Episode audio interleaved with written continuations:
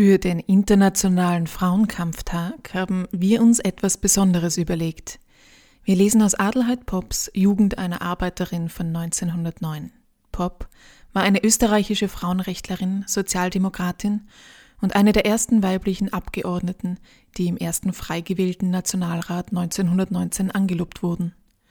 Für dieses Mini-Hörbuch haben wir sechs Frauen vor das Mikrofon gebeten, die sich tagtäglich für Frauenrechte und Feminismus engagieren.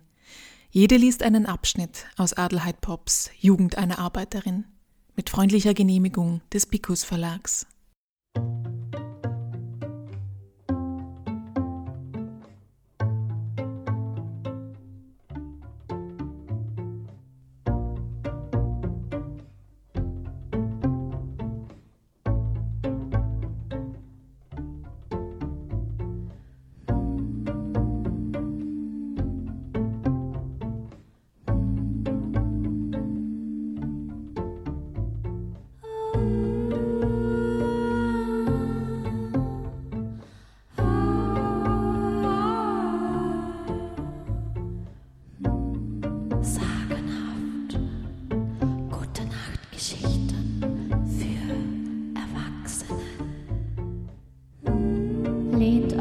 zurück, öffnet den obersten Hosenknopf und vergesst nicht auf den Gute-Nacht-Trunk.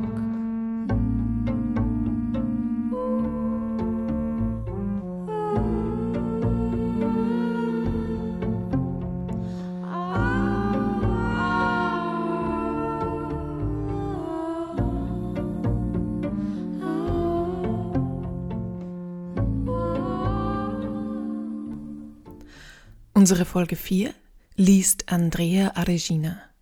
Aufgewachsen ist sie zwischen zwei Ländern, dem ehemaligen Jugoslawien und der Schweiz, groß geworden zwischen zwei Vätern und geprägt durch mehr als zwei Frauen, ihre Tante und Mutter. Zur Politik gekommen ist sie über die Jungsozialistinnen und irgendwann übergelaufen zum Journalismus. Die letzten 36 Jahre haben sie zur Feministin gemacht.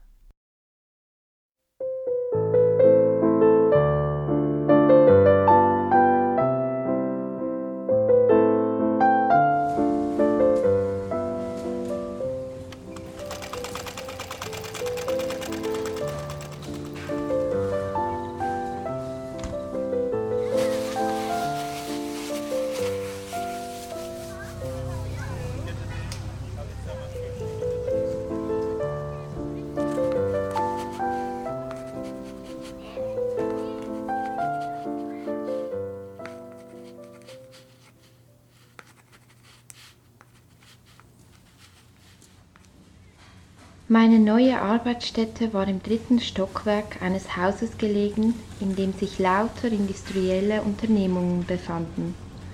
So hatte ich das Leben und Treiben eines Fabrikgebäudes noch nicht kennengelernt. Ich hatte mich aber auch noch nie so unbehaglich gefühlt.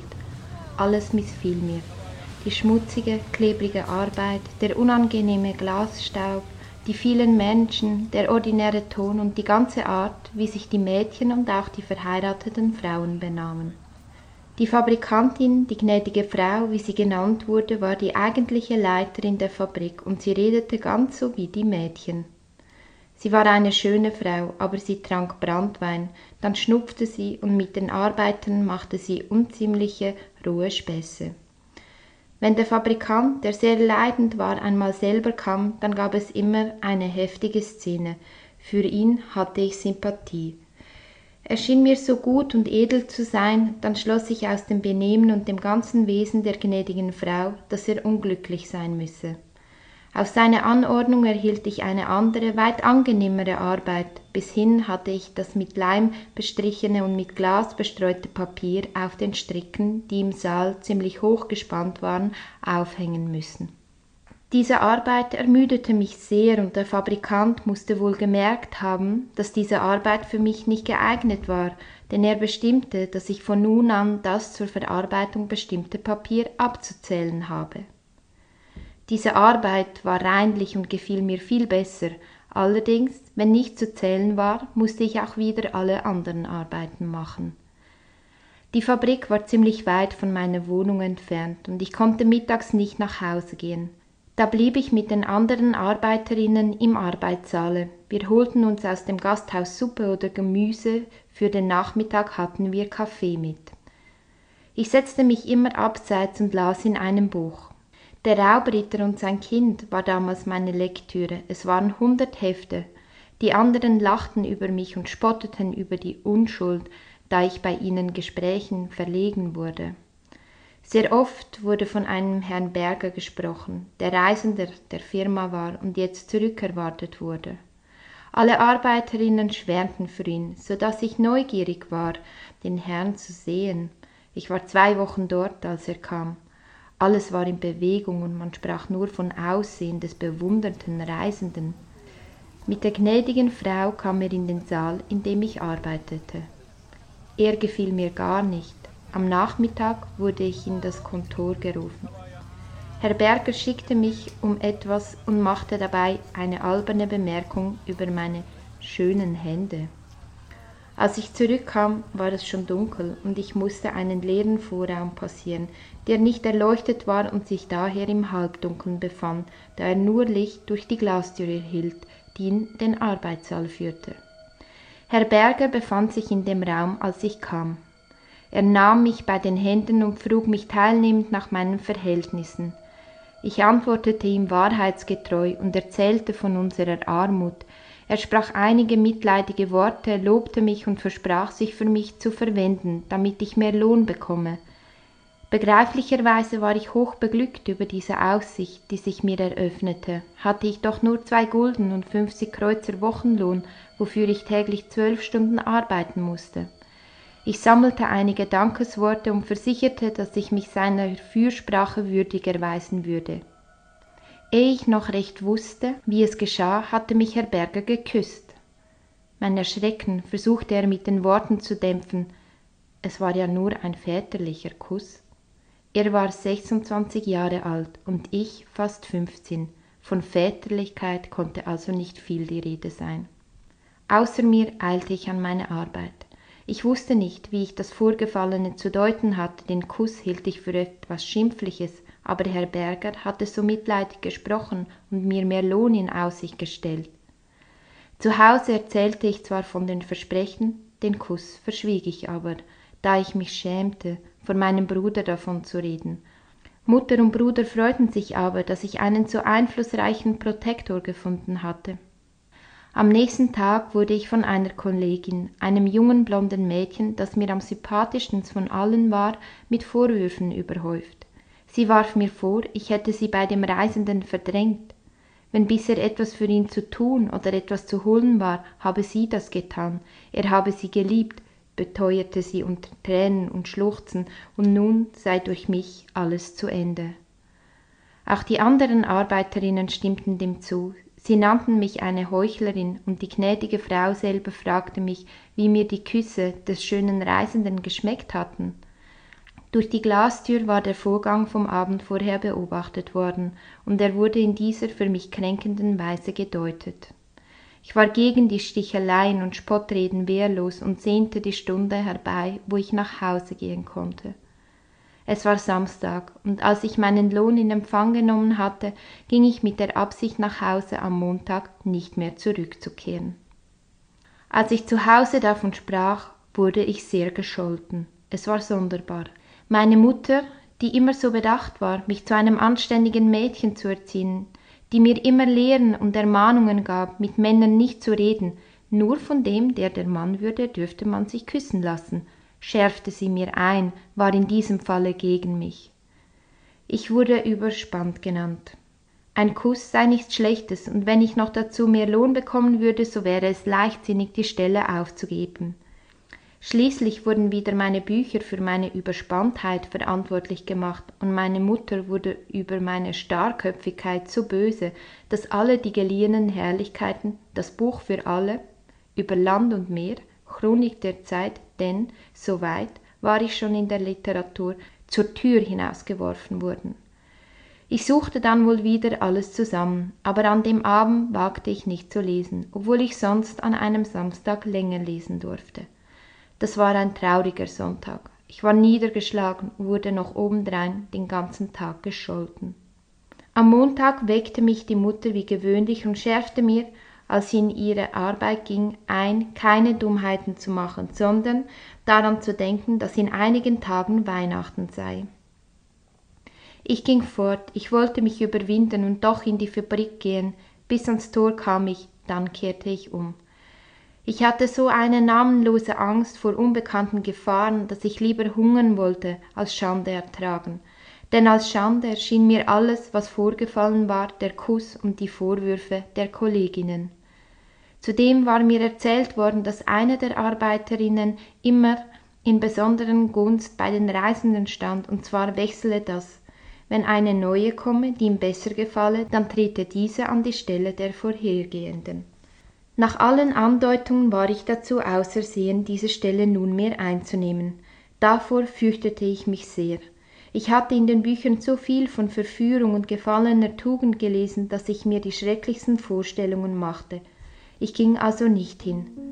Was aber beginnen? Zuerst suchte ich wieder Arbeit. Ich hätte alles unternommen, was ich geboten hätte, aber drei Tage vor Weihnachten nimmt man keine neuen Arbeitskräfte. Ich irrte in den Straßen umher, und als es Abend wurde, ging ich zur gewöhnlichen Stunde nach Hause. Ich hatte nicht den Mut einzugestehen, dass ich nicht in der Fabrik war. Die beiden folgenden Tage machte ich es ebenso. Alle Bemühungen, Arbeit zu finden, waren erfolglos. Namenlose Verzweiflung bemächtigte sich meiner, dann hoffte ich wieder, dass irgendein Zufall mir helfen würde.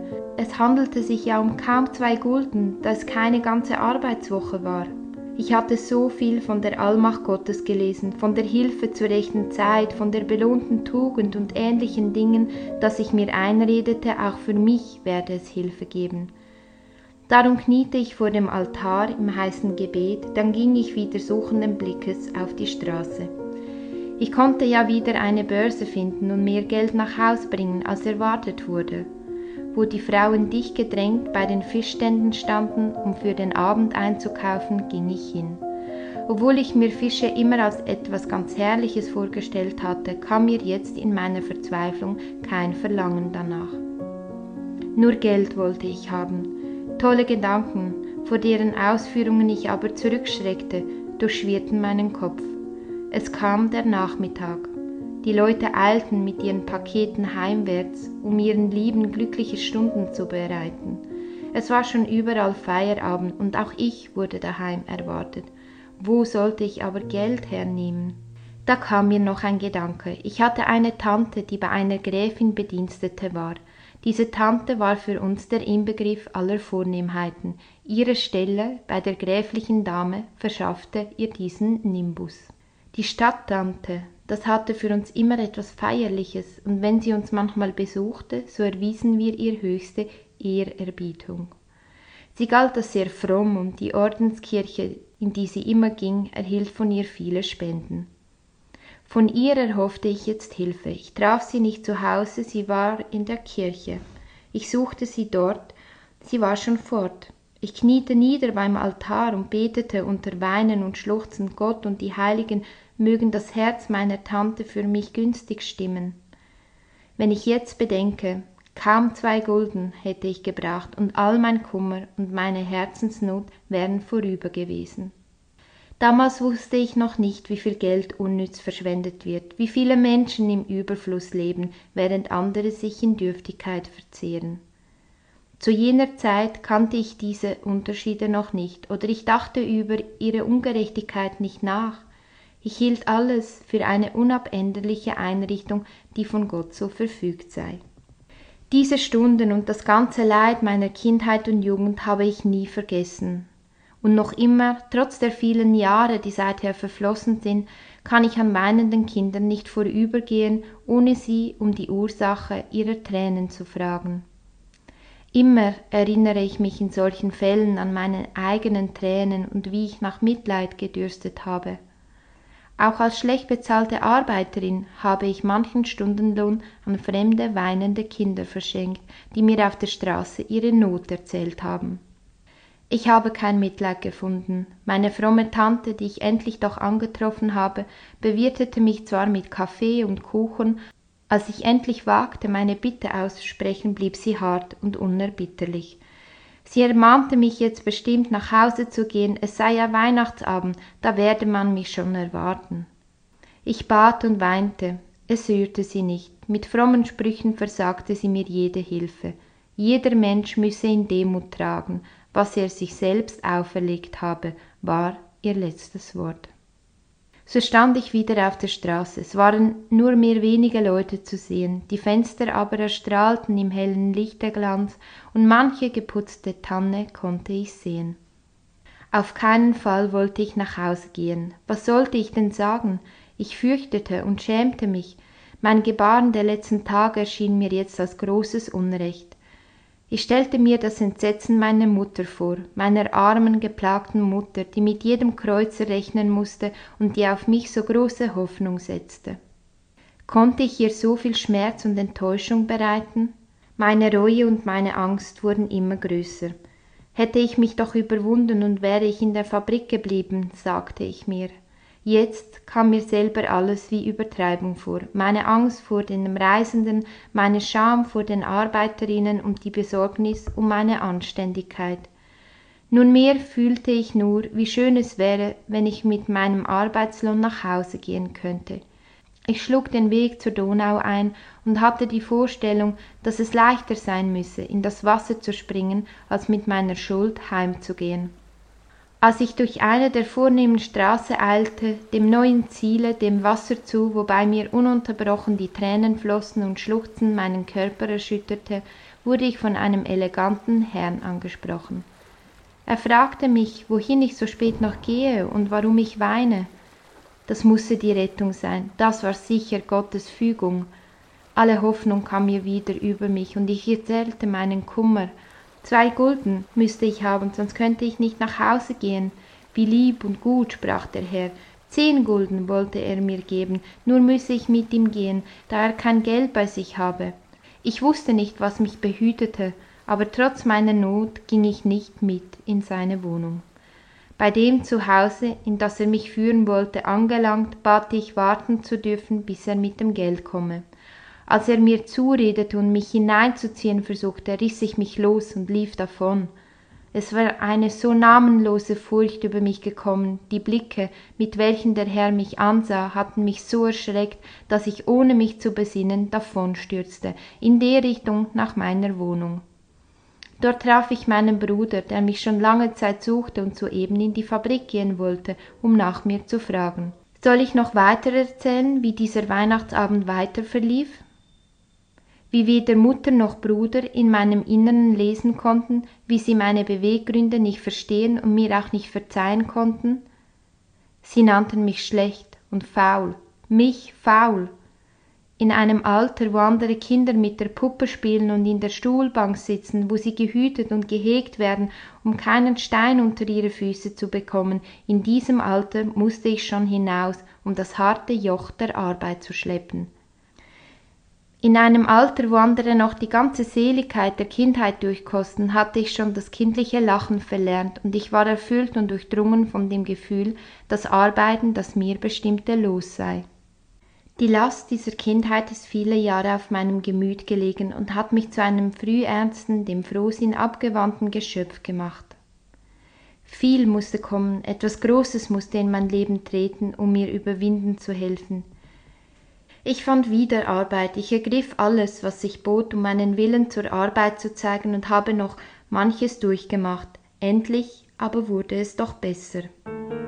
Ich wurde in eine große Fabrik empfohlen, die im besten Rufe stand. 300 Arbeiterinnen und etwa 50 Arbeiter waren beschäftigt. Ich kam in einen großen Saal, in dem 60 Frauen und Mädchen arbeiteten. An den Fenstern standen zwölf Tische und bei jedem saßen vier Mädchen. Wir hatten die Ware, die erzeugt wurde, zu sortieren, andere Arbeiterinnen mussten sie zählen und eine dritte Kategorie hatte den Stempel der Firma aufzubrennen. Wir arbeiteten von 7 Uhr früh bis 7 Uhr abends. Zum Mittag hatten wir eine Stunde Pause, am Nachmittag eine halbe Stunde. Obwohl in der Woche, in der ich zu arbeiten begann, ein Feiertag war, an dem nicht gearbeitet wurde, erhielt ich den vollen Arbeitslohn, der Anfängerinnen gezahlt wurde. Das waren vier Gulden, so gut war ich noch nie bezahlt worden. Außerdem wurde mir in Aussicht gestellt, dass ich bei guter Verwendbarkeit nach einigen Monaten 50 Kreuzer Zulage bekommen werde. Ich erhielt sie schon nach sechs Wochen und nach einem halben Jahr hatte ich schon fünf Gulden Wochenlohn, später bekam ich sechs Gulden. Ich kam mir fast reich vor, ich rechnete, wie viel ich mir im Laufe einiger Jahre ersparen würde und baute Luftschlösser. Da ich an außerordentliche Entbehrungen gewöhnt war, hätte ich es für Verschwendung gehalten, jetzt mehr für die Ernährung auszugeben. Wenn ich nur keinen Hunger spürte, aus was die Nahrung bestand, kam für mich nicht in Betracht. Nur schön anziehen wollte ich mich. Wenn ich am Sonntag in die Kirche ging, sollte niemand in mir die Fabrikarbeiterin erkennen, denn meiner Arbeit schämte ich mich. Das Arbeiten in einer Fabrik war mir immer als etwas Erniedrigendes erschienen, als ich noch Lehrmädchen war, hatte ich immer sagen gehört, die Fabrikmädchen seien schlecht, liederlich und verdorben. In den kränkendsten Worten wurde von ihnen gesprochen, und ich hatte mir diese irrige Meinung angeeignet. Jetzt ging ich selbst in eine Fabrik, wo so viele Mädchen waren. Die Arbeiterinnen waren freundlich, sie unterwiesen mich in meiner Arbeit in liebenswürdigster Weise und führten mich in die Gebräuche des Betriebs ein. Die Mädchen des Sortiersaals galten als die Elite des Personals. Der Fabrikant selbst wählte sie aus, während die Aufnahme für den Maschinensaal den Werkführern überlassen blieb. In den anderen Räumen waren Frauen und Männer zusammen, in einem Saal war ausschließlich weibliches Personal. Männer wurden nur als Hilfskräfte verwendet, wenn die schweren Ballen mit sortierter, gezählter und gebrannter Ware in den Hofraum expediert wurden. Mittags konnten wir unser Essen in der Fabrik einnehmen. Bei schönem Wetter saßen oder lehnten wir auf den Warenballen in dem mit Glas gedeckten Hofraum. Im Winter durften wir in den Maschinensaal gehen. Im Sortiersaal, wo es viel bequemer gewesen wäre, durften wir nicht bleiben, weil die Waren den Geruch von unseren Speisen angenommen hätten. Die in der Nähe der Fabrik wohnenden Arbeiterinnen gingen nach Hause, und diese hatten es am besten, dass sie warmes und besseres Essen bekamen. Einige Wochen ging ich zu Bekannten essen, das war eine wahre Qual. Ich hatte 25 Minuten rasch zu gehen, dann verschlang ich eiligst das heiße Essen und eilte wieder an meine Arbeit, bei der ich immer atemlos und wie gehetzt angelangte. Das hielt ich nicht lange aus, und ich blieb lieber wieder in der Fabrik. Wie traurig und entbehrungsreich das Los der Arbeiterinnen ist, kann man an den Frauen dieser Fabrik ermessen. Hier waren die anerkannten besten Arbeitsbedingungen. In keiner der benachbarten Fabriken wurde so viel Lohn gezahlt, man wurde allgemein beneidet. Die Eltern priesen sich glücklich, wenn sie ihre der Schule erwachsenen vierzehnjährige Tochter dort unterbringen konnten. Jede war bestrebt, sich vollste Zufriedenheit zu erwerben, um nicht entlassen zu werden, ja, verheiratete Arbeiterinnen bemühten sich, ihre Männer, die jahrelang einen Beruf erlernt hatten, in dieser Fabrik als Hilfsarbeiter unterzubringen, weil dann die Existenz gesichert war. Und selbst hier, in diesem Paradies, ernährten sich alle schlecht. Wer in der Fabrik über die Mittagsstunde blieb, kaufte sich um einige Kreuzer Wurst oder Abfälle in einer Käsehandlung. Manchmal aß man Butterbrot und billiges Obst. Einige tranken auch ein Glas Bier und tunkten Brot ein. Wenn uns vor dieser Nahrung schon ekelte, dann holten wir uns aus dem Gasthaus das Essen. Für fünf Kreuzer entweder Suppe oder Gemüse. Die Zubereitung war selten gut, der Geruch des verwendeten Fettes abscheulich. Wir empfanden oft solchen Ekel, dass wir das Essen ausgossen und lieber trockenes Brot aßen und uns mit dem Gedanken an den Kaffee trösteten, den wir für den Nachmittag mitgebracht hatten. Oft passierte der Fabrikherr den Hofraum, wenn wir dort unser Mittagessen einnahmen. Manchmal blieb er stehen und fragte, was es Gutes gäbe. War er besonders gut gelaunt oder war die Arbeiterin, die er anredete, hübsch und verstand sie zu klagen, dann schenkte er ihr Geld, damit sie sich etwas Besseres kaufen könne. Das empörte mich immer, es erschien mir beschämend und reizte mich auf. Wir versuchten es auch, in eine Auskocherei zu gehen. Da erhielt man für acht Kreuzer Suppe und Gemüse, für weitere acht Kreuzer kauften sich manchmal zwei zusammen ein Stück gekochtes Fleisch. Ich ging auch einige Zeit in die Auskocherei, als ich noch einmal krank wurde und der Arzt wieder gute Nahrung für das Wichtigste erklärte. Nachdem sich aber mein Zustand gebessert hatte und ich kräftiger geworden war, tat mir diese große Ausgabe wieder leid. Ich wollte ja Geld sparen, um jederzeit einen Notpfennig zu haben. Überhaupt konnten sich nur jene Mädchen besser ernähren, die an ihrer Familie eine Stütze hatten. Das waren aber nur wenige. Viel öfter hatten die Arbeiterinnen ihre Eltern zu unterstützen oder sie mussten Kostgeld für Kinder bezahlen. Wie aufopfernd waren diese Mütter. Kreuzer um Kreuzer sparten sie, um es den Kindern zu verbessern und um der Kostfrau Geschenke machen zu können, damit diese den Kindern gute Pflege angedeihen lasse.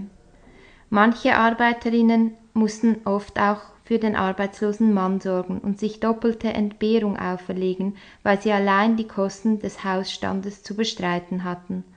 Auch den viel verlästerten Leichtsinn der Fabrikmädchen lernte ich kennen, Gewiss, die Mädchen gingen tanzen, sie hatten Liebesverhältnisse. Andere stellten sich um drei Uhr Nachmittag bei einem Theater an, um abends für dreißig Kreuzer eine Vorstellung beiwohnen zu können. Sie machten im Sommer Ausflüge und gingen stundenlang zu Fuß, um die paar Kreuzer Fahrgeld zu ersparen. Das bisschen Atmen in der Landluft mussten sie dann tagelang mit müden Füßen bezahlen. Das alles kann man Leichtsinn nennen, wenn man will, auch Vergnügungssucht, Liederlichkeit, wer aber hat den Mut dazu? Ich sah bei meinen Kolleginnen, den verachteten Fabrikarbeiterinnen, Beispiele von außerordentlichen Opfermut für andere. Wenn in einer Familie besondere Not ausgebrochen war, dann steuerten sie die Kreuzer zusammen, um zu helfen. Wenn sie zwölf Stunden in der Fabrik gearbeitet hatten und viele noch eine Stunde Weges nach Hause gegangen waren, nähten sie noch ihre Wäsche, ohne dass sie es gelernt hatten. Sie zertrennten ihre Kleider, um sich nach den einzelnen Teilen ein neues zuzuschneiden, da sie in der Nacht und am Sonntag nähten. Auch die Mittags- und die Jausenpausen wurde nicht der Ruhe gewidmet. Das Einnehmen der kargen Mahlzeit war rasch besorgt, dann wurden Strümpfe gestrickt, gehäkelt oder gestickt, und trotz allen Fleißes und aller Sparsamkeit war jeder arm und zitterte bei dem Gedanken, die Arbeit zu verlieren. Alle demütigten sich und ließen sich auch das schlimmste Unrecht von den Vorgesetzten zufügen, um ja nicht diesen guten Posten einzubüßen, um nicht brotlos zu werden. Manchem Mädchen geschah das Unglück, dass einer der Vorgesetzten ihr seine besondere Gunst schenkte. Plötzlich änderte er sein Verhalten. Sie konnte nichts mehr recht machen, sie amüsierte nicht und bekam nicht mehr Lohn, dafür erhielt sie Verweise. Es wurde ihr mit Entlassung gedroht, und so ein armes Mädchen war dann wie eine Gehetzte, bis sie es nicht mehr ertragen konnte und selber ging. Von einigen, denen es so ergangen war, gingen dann Gerüchte um. Eine flüsterte es der anderen zu, man habe sie in bestimmten Gassen in auffallenden Kleidern gesehen, oder sie habe sich zum Fenster hinausgelehnt, um Männer anzulocken. Da wurde dann immer über die Betreffende der Stab gebrochen, und auch ich war entrüstet, keine dachte daran, ob es denn anders gewesen wäre, wenn das Mädchen gleich zu Anfang den Widerstand aufgegeben und die Gunst des Vorgesetzten gewürdigt hätte. Von einer geheimen und einer öffentlichen Prostitution wusste ich damals noch nichts, nicht einmal das Wort hatte ich je gehört. Später, als ich Ursache und Wirkung besser beurteilen konnte, habe ich auch über diese Mädchen anders zu denken angefangen, besonders als ich im Laufe der Jahre, die ich in der Fabrik arbeitete, manche ältere Arbeiterin kennenlernte, von der erzählt wurde, welchen Beziehungen zu einem Vorgesetzten sie ihre bevorzugte Stellung verdankte. Oder wenn andere einem Werkführer Szene machten, weil er sie plötzlich zu drangalisieren begann, da er ihrer überdrüssig geworden war und sie am liebsten fortgehabt hätte, um ungehindert eine neue beglücken zu können. Damals dachte ich über all das nicht nach, ich war nur immer bestrebt, meine Arbeit recht zu tun und mit niemanden in Berührung zu kommen. Zudem ereigneten sich in dem Saal, in dem ich arbeitete, solche Dinge nicht, von unserem Vorgesetzten gab es kein freundliches, kein menschliches Wort. Er war ein Tyrann von der schlimmsten Sorte, und als eine Herde von Sklavinnen muss er die Arbeiterinnen betrachtet haben. Eine Beschwerde über ihn wagte niemand. Er galt als der bevorzugteste Angestellte des Unternehmens, dem er ohne Zweifel mit großer Treue ergeben war. Dass er selber einst Arbeiter in derselben Fabrik gewesen war, hatte er wohl schon ganz vergessen. Ich wollte meine Mutter nie verlassen und wollte es durchsetzen, dass sie nicht mehr arbeiten sollte. Ich sparte ebenso sehr wie meine Kolleginnen, und wenn ich einen Tag ein paar Kreuzer mehr ausgab, so hungerte ich am nächsten Tag buchstäblich. Dass ich mir kein Vermögen ersparen konnte, sah ich nun schon ein, aber für meine Mutter wollte ich sorgen und einen Notpfennig wollte ich haben, um sie im Falle der Erkrankung vor dem Krankenhaus zu behüten, da sie gegen dieses eine große Abneigung hatte. Gleich den anderen Arbeiterinnen pries ich mich glücklich, in dieser Fabrik zu sein, und ich verhütete alles ängstlich, was mir hätte Tadel zuziehen können. Ein guter Herr, das war die allgemeine Meinung über meinen Brotgeber. Wie gewinnbringend die Ausbeutung der menschlichen Arbeitskraft ist, kann man aber gerade an diesem Fabrikanten sehen, er, der wirklich den Arbeitern mehr gönnte als die meisten anderen Unternehmer, er, der den Arbeitern und Arbeiterinnen, wenn sie krank waren, durch viele Wochen den Lohn fortbezahlte, er, der bei einem Todesfall ansehnliche Beiträge an die Hinterbliebenen schenkte und der auch sonst nie eine Bitte abschlug, wenn sich jemand in der Not an ihn wendete, er war dennoch reich geworden durch die produktive Arbeit der in seiner Fabrik arbeitenden Männer und Frauen. Wie ich trotzdem in dieser Fabrik Sozialdemokratin wurde, werde ich im weiteren Verlauf erzählen. Vorläufig hielt ich mich nicht mehr für arm. Ganz königlich freute ich mich immer auf das herrliche Sonntagsmahl. Für zwanzig Kreuzer kauften wir Fleisch und ich musste kochen. Später, als mein Lohn größer war, wurde es noch besser und ich bekam auch ein Gläschen gezuckerten Weines zu trinken. Nur eines fehlte mir jetzt zur vollständigen Zufriedenheit. Alle meine Kolleginnen waren gefirmt worden. Sie erzählten, wie herrlich es dabei zugegangen sei und was sie von den Firmpartien für Geschenke bekommen hatten. Ich war aber nicht gefirmt worden, da meine Mutter zu stolz war, jemanden zu bitten, meine Patin zu sein. Sie selbst konnte mir nicht das erforderliche weiße Kleid und was sonst dazu gehört kaufen, so gerne sie es auch gewollt hätte, so hatte ich immer verzichten müssen wenn in den Zeitungen stand, dass ich in den Firmungstagen für irgendein armes Kind eine Pate oder eine Paten gefunden hatte, so riet mir meine Mutter, ich solle auch mein Glück versuchen und mich zur Kirche stellen, oder ich müsse warten, bis ich genug verdiene, um mir alles selber kaufen zu können. Als ich sechzehn Jahre alt war und mir der erste Mann vom Heiraten sprach, da wandte ich allen Ernstes ein. Aber ich bin ja noch nicht gefirmt. Dieses Sakrament musste nach meiner Anschauung eine richtige Katholikin empfangen haben, ehe sie an die Ehe denken durfte. Jetzt war ich siebzehn Jahre alt und wollte nicht länger warten. Eine junge Kollegin, die mit einem jungen Mann in besseren Verhältnissen verlobt war, wollte meine Patin werden. In einem Abzahlungsgeschäft kaufte ich mir ein schönes, lichtes Kleid, elegante Schuhe, einen seidenen Sonnenschirm, feine Handschuhe und einen das ganze krönenden, blumengeschmückten Hut. Das waren Herrlichkeiten. Dazu die Fahrt im offenen Wagen, die Zeremonie in der Kirche mit den bischöflichen Backenstreich, dann ein Ausflug, ein Gebetsbuch und einige nützliche Geschenke. Nun kam ich mir erst ganz erwachsen vor. Die Mutter ging jetzt auch nicht mehr arbeiten, sie verdiente zu Hause etwas und besorgte die Wirtschaft. Wir hatten ein Zimmer mit zwei Fenstern genommen und mit uns wohnte wieder der jüngste Bruder, aber ohne Schlafkollegen. Wenn ich nun am Sonntag las, konnte ich bei einem Fenster sitzen, das zwar nur in einen engen Hof ging, aber ich war doch überglücklich. Ich las jetzt schon bessere Bücher, auch Klassiker, großen Eindruck machte auf mich die Lenauschen Gedichte. Anna habe ich auswendig gelernt, dann Clara Herbert und die Albigenser für Wielands Oberon hatte ich eine große Schwärmerei. Auch Chamissos Löwenbraut lernte ich auswendig. Goethe begeisterte mich damals noch nicht. Ich fand ihn unmoralisch und einzelne Epigramme verwarf ich vollständig als unsittlich.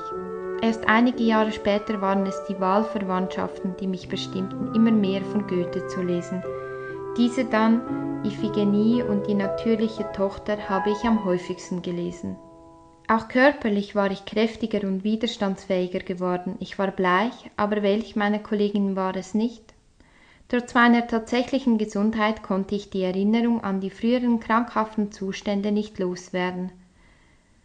Diese düsteren Schatten der Vergangenheit verfolgten mich und manchmal litt ich ganz entsetzlich darunter.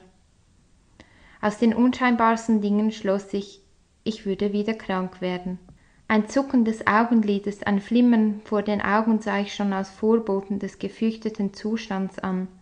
Da kam ich oft tagelang aus dem Angstgefühl nicht heraus, schreckerfüllt wachte ich bei Nacht auf und klammerte mich an die Mutter. Diese litt mit mir, Nachbarinnen wussten allerlei Ratschläge, Sympathiemittel, wie man all die abergläuberischen Dinge nennt, die oft angewendet werden. Ich war oft wochenlang melancholisch, woraus meine Kollegen auf geheimen Liebeskummer schlossen. Ihnen erzählte ich niemals die Ursache meiner Traurigkeit. Ich wollte nicht darüber reden. Ich bildete mir ein, wenn ich nur von meiner Krankheit reden werde, so wäre das genug, um sie herbeizuführen. Da in meiner Umgebung viel davon gesprochen wurde, dass man durch eine Wahlfahrt der Lösung von allen erdenklichen Sorgen erbitten könnte, so wollte ich auch dieses Mittel versuchen. Ich wollte an den Gnadenort recht inbrünstig beten um vollständige Befreiung von der gefürchteten Krankheit, die ich immer drohend vor mir sah, und um ein Zeichen, das mir die Gewährung meiner Bitte verheißen sollte. Zu Fuße gingen wir nach dem drei Stunden entfernten Wallfahrtsorte. Ich war von den frömmsten Empfindungen beseelt. Nur zu einem konnte ich mich schwer entschließen. Es galt als wichtig, zu beichten und zu kommunizieren, bevor man sich dem widertätigen Bilde nahte. Davor hatte ich aber immer eine unüberwindliche Abneigung. Dennoch habe ich ohne etwas zu essen den weiten Weg gemacht, da man die Hostie nur nüchtern empfangen darf. Als ich im Beichtstuhl kniete, wusste ich nicht, was ich sagen sollte. Der Priester wartete auf mein Sündenbekenntnis, mir aber fiel nichts Sündhaftes ein, das ich begangen haben sollte. Endlich stellte der Priester Fragen an mich, darunter solche, die mich verwirrten und verletzten. Ich antwortete auf alle mit Nein und wurde mit einer geringeren Buße entlassen. Diese betete ich ab, die Kommunion empfang ich aber nicht. Ich konnte mich trotz aller Frömmigkeit nicht zum Glauben an die Wunderwirkung der Hostie zwingen obwohl ich noch an Gott und an eine göttliche Allmacht und auch an die Heiligen und ihre Fürsprecher glaube. Vor den Äußerlichkeiten hatte ich aber immer ein instinktives Gefühl der Abneigung und des Zweifels empfunden. Umso andächtiger betete ich vor dem gekreuzigten Jesus, der in einer Nische wie in einem Grabe lag.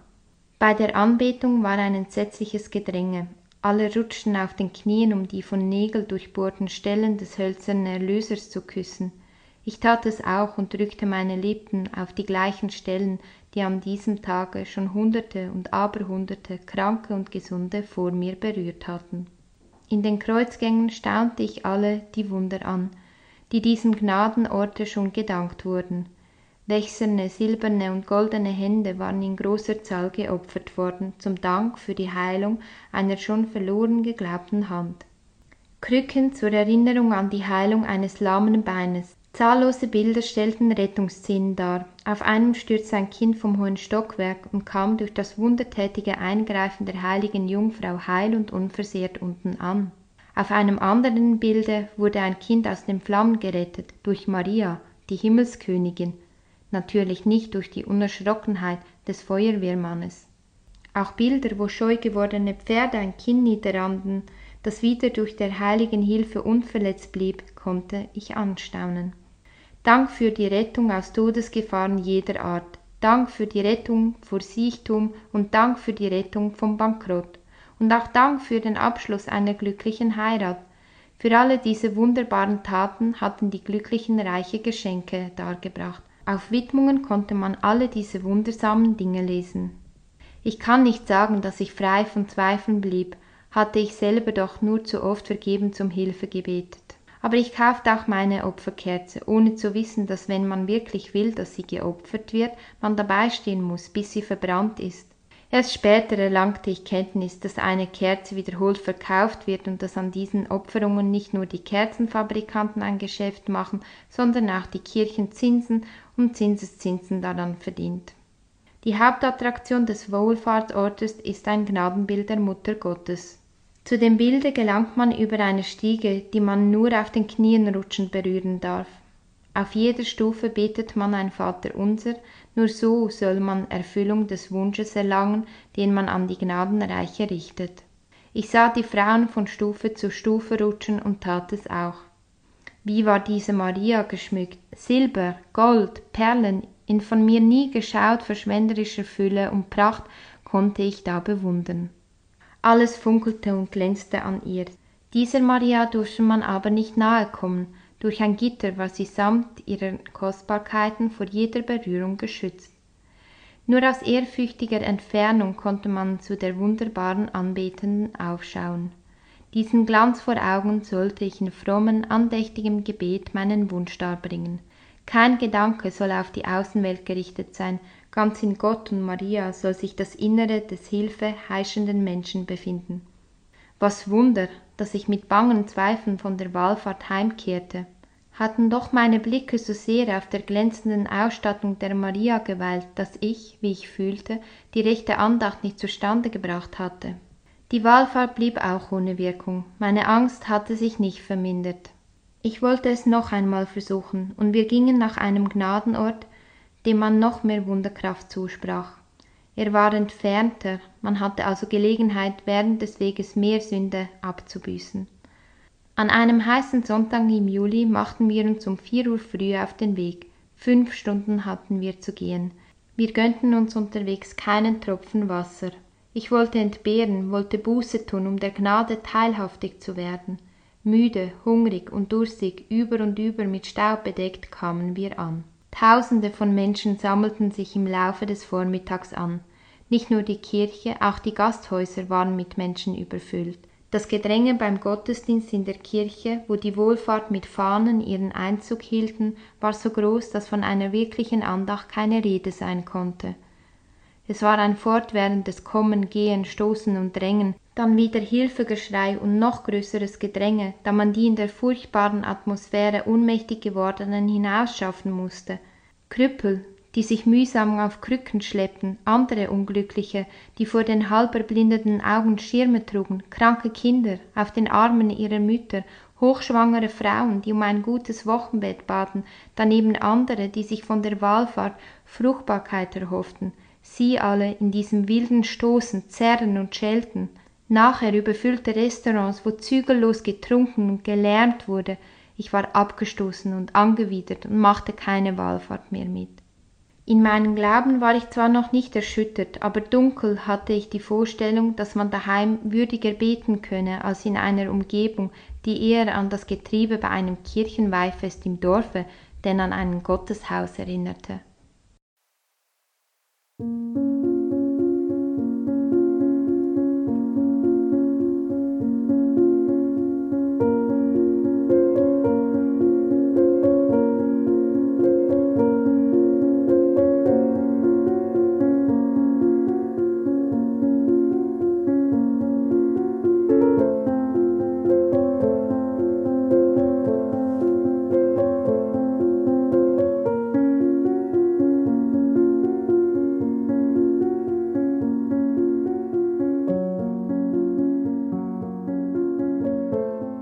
Podcasten ist schon recht viel Arbeit. Wenn ihr sagenhaft unterstützen wollt, dann schaut doch auf unserer Steady-Seite vorbei. Dort könnt ihr uns mit einem kleinen Betrag monatlich unterstützen, wenn ihr wollt. Keine Sorge, sagenhaft bleibt weiter gratis, aber wir freuen uns über jeden, der uns dabei hilft, das auch weiter so zu machen. Also einfach auf steadyhq.com vorbeischauen und nach sagenhaft suchen. Danke.